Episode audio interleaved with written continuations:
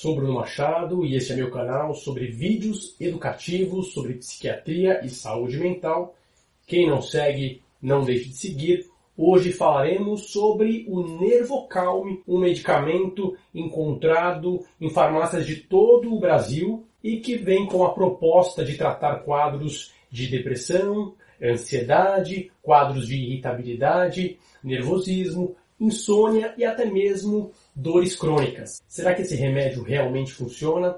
Será que, como diz sua bula, ele é capaz de agir como um auxiliar no tratamento de depressão, de ansiedade, quadros de dores de cabeça? Qual é a composição deste medicamento? Será que é um medicamento prescrito regularmente dentro da psiquiatria, que faz parte do arsenal terapêutico médico-psiquiátrico? Será que é um medicamento utilizado em grandes hospitais, grandes universidades? Qual é a minha experiência com meus pacientes no consultório com este medicamento? E por fim, será que existem estudos que comprovem a eficácia desta medicação? Tudo isso no vídeo de hoje. O Nervocalme é um medicamento homeopático vendido livremente, sem receita médica, em farmácias por todo o Brasil. É um remédio que vem com a proposta de auxiliar no tratamento de quadros depressivos, ansiosos, quadros de irritabilidade, até mesmo impulsividade, inquietação, dor de cabeça, nervosismo, agitação, insônia e até mesmo tremores estão aí uh, no hall de indicações de sua bula. Hoje o objetivo deste vídeo é esclarecer se este medicamento possui realmente um princípio ativo capaz de neutralizar ou pelo menos auxiliar todos esses sintomas que sua bula menciona. É muito importante, antes de mais nada, ressaltarmos que este é um medicamento homeopático e ele é baseado no princípio da cura pelo semelhante.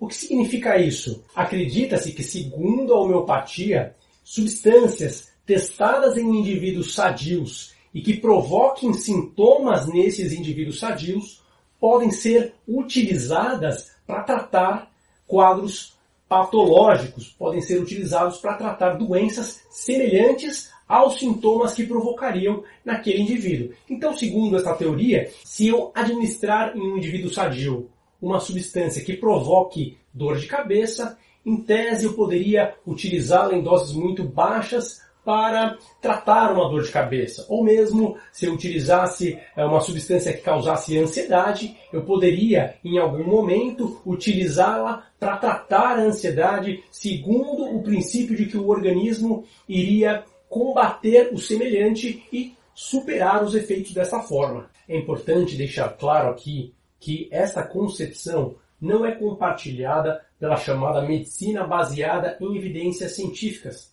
A medicina hoje, ela tem como princípio o fato de que aplicações médicas, terapêuticas, devem ser averiguadas por estudos que sejam capazes de comparar aquele tratamento com um tratamento neutro. Dito isto, é importante ressaltar que esta substância não tem uma ação biológica no sistema nervoso central. Não existe nenhum mecanismo conhecido dessa substância no sistema nervoso central e nem mesmo é a pretensão deste medicamento atuar nos neurônios, no sistema nervoso central, com uma ação biológica. Então, curiosamente, apesar do nome nervocalme, que aparentemente sugere que acalma os nervos, ah, não há qualquer ação sobre os nervos, sobre os neurônios, sobre o sistema nervoso central, como veremos. Na composição, na fórmula do medicamento, vemos a presença de duas substâncias, de dois sais um deles é o argentum nitricium,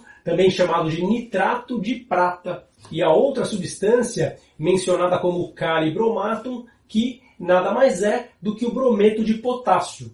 São dois sais muito conhecidos e que são conhecidos há séculos, bastante simples quimicamente e que, como qualquer medicamento homeopático, passa por uma série de diluições de modo que a concentração se torna extremamente baixa. No caso deste medicamento, são feitas seis diluições seguidas a 1%, ou seja, para cada uma parte de substância ativa, existe um trilhão de partes de substância inativa, ou seja, uma concentração extremamente baixa. Pode perguntar para qualquer químico, eles irão te dizer que esta concentração é praticamente igual a zero. Após essa diluição, é colocado apenas a quantidade de 0,0125 ml de cada princípio no comprimido e ali existem ainda 250 miligramas de excipientes. Nestes 250 miligramas que não são medicamentos, mas apenas excipientes, devemos citar a lactose monoidratada, o estearato de magnésio e o dióxido de silício. Todos eles apenas para compor o comprimido,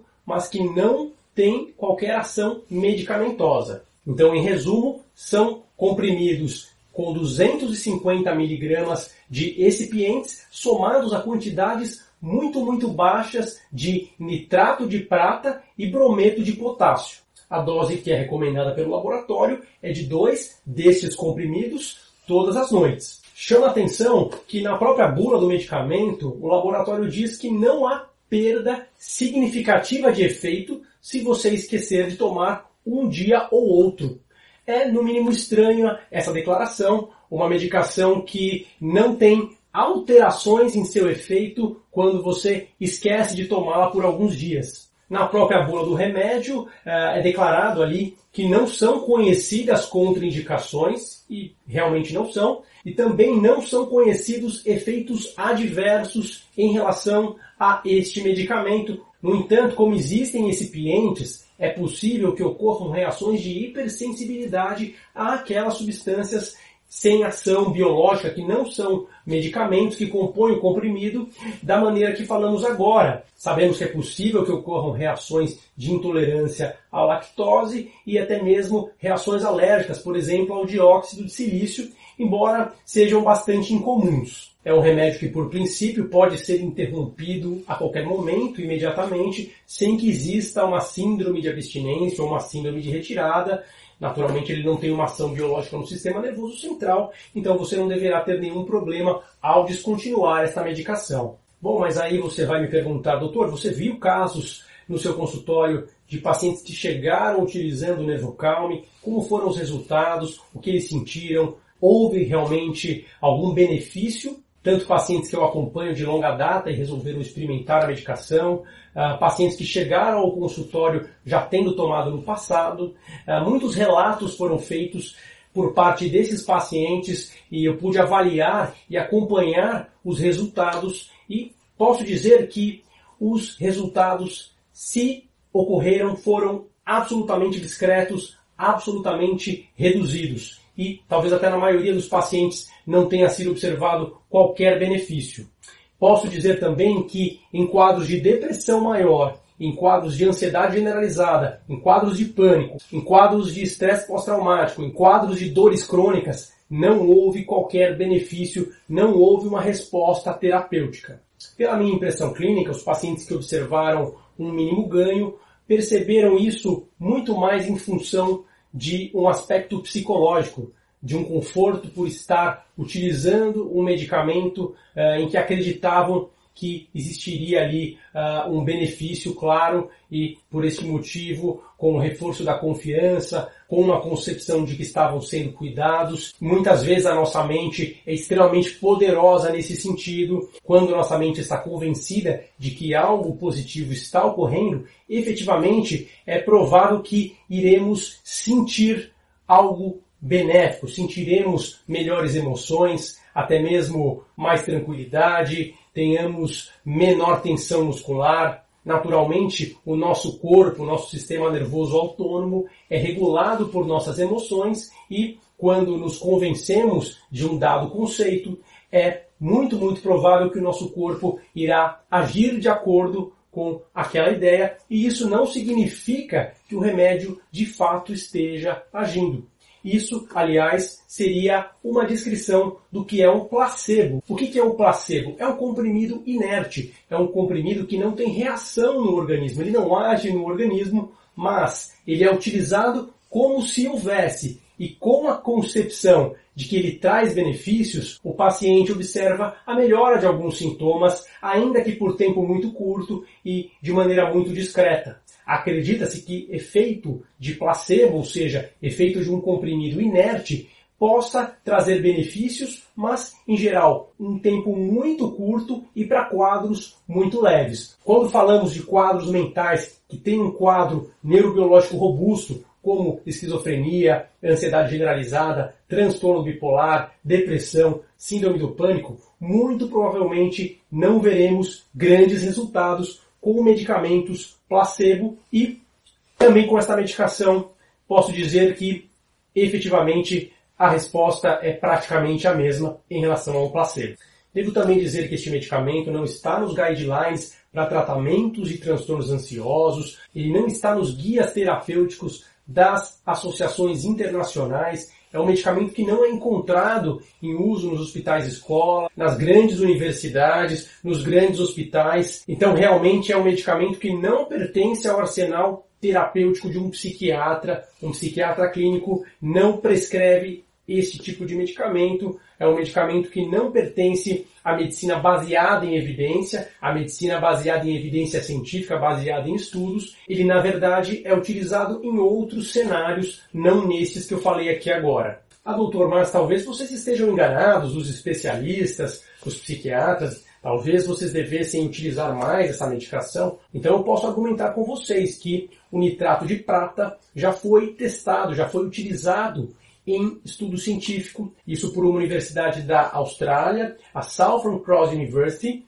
Eles utilizaram essa medicação em dezenas de estudantes universitários com sintomas de ansiedade e compararam com comprimidos falsos, com placebo.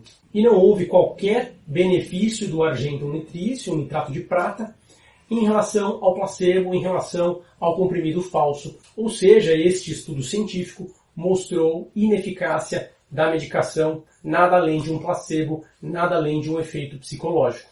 Bom, se você discorda ou teve uma experiência diferente com o Nervo Calme, quer nos contar aqui, fique à vontade, pode escrever, esse espaço aqui é de vocês. Não fique chateado comigo se você gosta dessa medicação. É claro que nós respeitamos a opinião de todos. No entanto, eu particularmente não investiria meu dinheiro e não recomendaria este medicamento para os meus pacientes. Vou ficando por aqui, espero que você tenha gostado. Se quiser compartilhar o vídeo, fique à vontade. Não deixe de curtir e seguir o canal para que possamos nos ver no próximo vídeo. Tchau, tchau.